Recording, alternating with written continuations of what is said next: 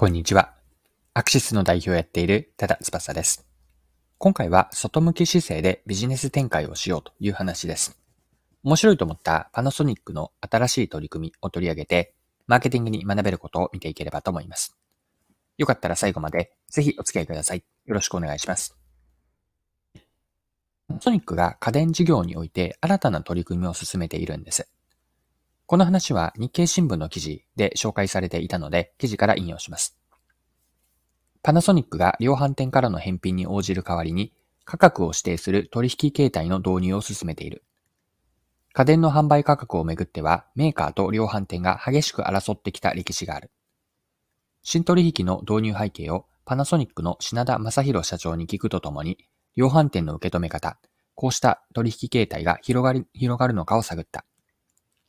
パナソニックの新スキームの大きな狙いが、家電量販店では当たり前と思われていた値崩れをなくす点だ。例えば、2021年秋に発売したレイアウトフリーテレビ。キャスター付きで移動しやすく、ウェブ会議用でも活用できる独自製品だが、BCN の店頭価格のデータによると、発売から11ヶ月後の値上がり、値下がり率は1%未満だった。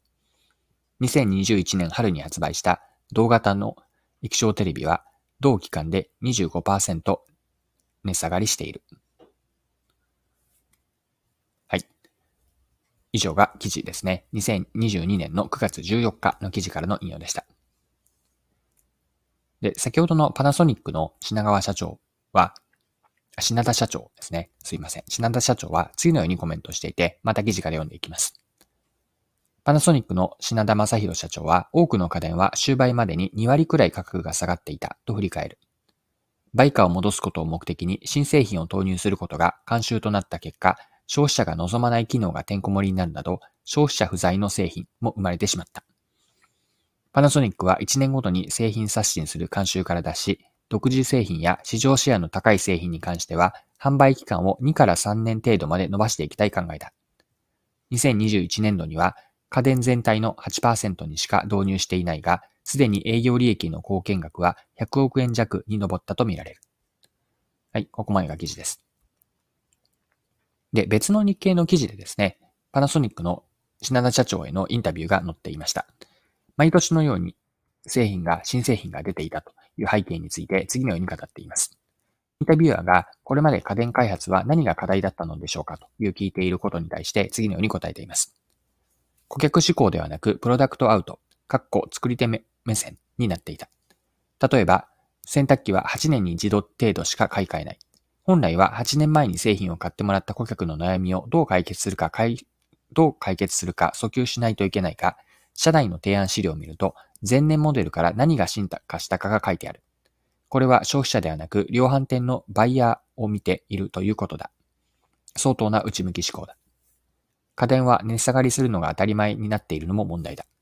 消費者に新しい価値を提供することではなく、売価を戻すことが新製品を出す最大の大義になっていた。市場シェアの高い製品でも勝手に値下がりしてしまっていたので、機能を追加するなどしたマイナーチェンジ機を毎年出さざるを得ない状態になっていた。はい、ここまでが記事です。で、この問題、この状況を解決すべき問題と捉えて、今後の方針として製品のロングサイクル化を掲げているんです。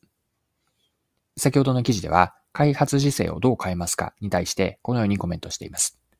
強い製品はコロコロ刷新するのではなく、なるべくロングサイクル化していく。しっかり技術開発を積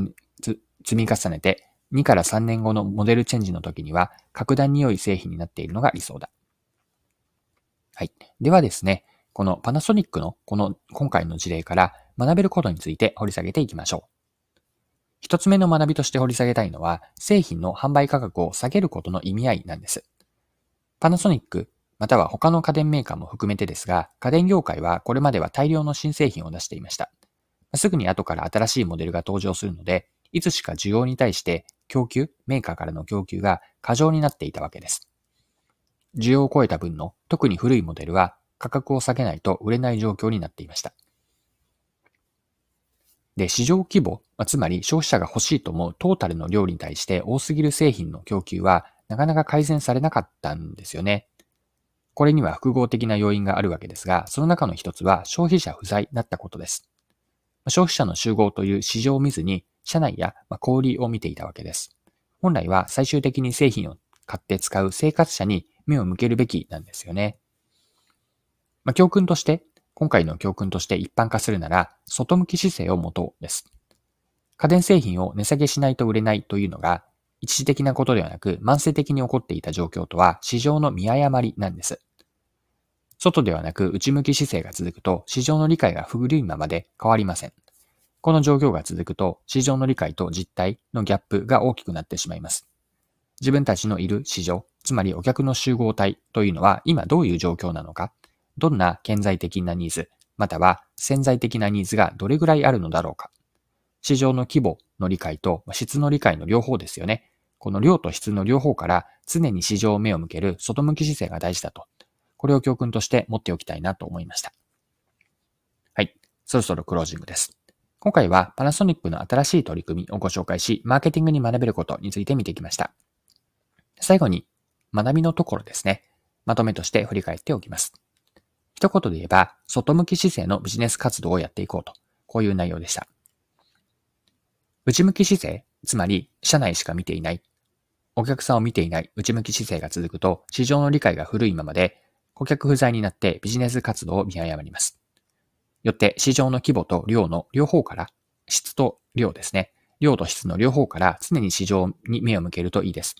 自分たちのいる市場、つまりお客さんの集合体とは今どういう状況なのか、どんなニーズ、顕在化しているニーズ、潜在的なニーズがどれぐらいあるのだろうか、こうしたことは常に目を向けて外向き姿勢でいたいと。これを最後のメッセージとして残しておきます。はい。今回も貴重なお時間を使って最後までお付き合いいただきありがとうございました。それでは今日も素敵な一日にしていきましょう。